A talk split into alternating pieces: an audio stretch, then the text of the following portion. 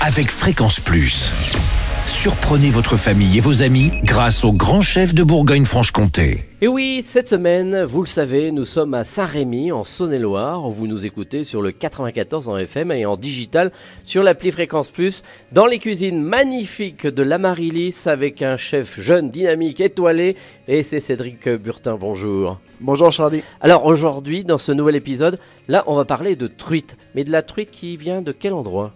La truite de chez Guillaume Baudry de Crisnon. D'accord, qui a une particularité, cette truite? Oui, c'est lui qui fait les meilleures truites.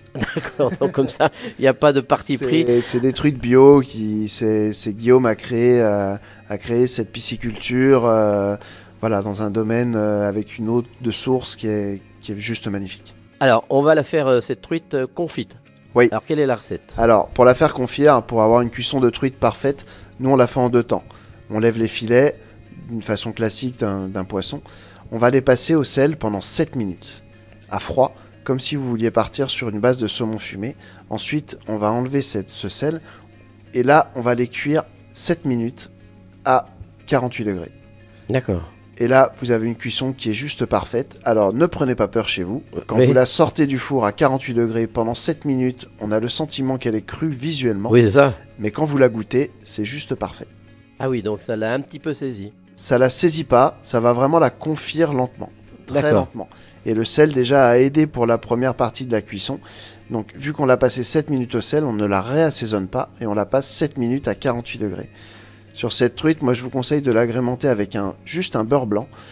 Pour avoir un beurre blanc un petit peu plus, euh, entre guillemets, sympa, plutôt qu'avoir cette réduction de vinaigre, échalote, euh, montée au beurre, je vous conseille de centrifuger un fenouil.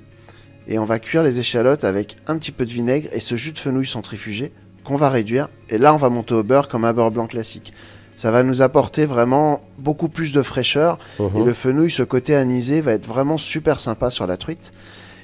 Et pour la garniture, on va rester sur le fenouil, partir sur, euh, partez, sur- prenez un fenouil entier que vous allez faire confire pendant une heure, une heure et demie dans une eau frémissante, bien assaisonnée. Ensuite, là, on va le tailler. Il sera vraiment très moelleux. On va avoir cassé toutes ses fibres. C'est souvent un légume où on a peur parce que c'est souvent fibreux. S'il est vraiment bien cuit comme ça, il n'a plus aucune fibre. Là, on va le tailler. On va faire un joli palais de fenouil qu'on va venir caraméliser comme si c'était une Ah viande. oui.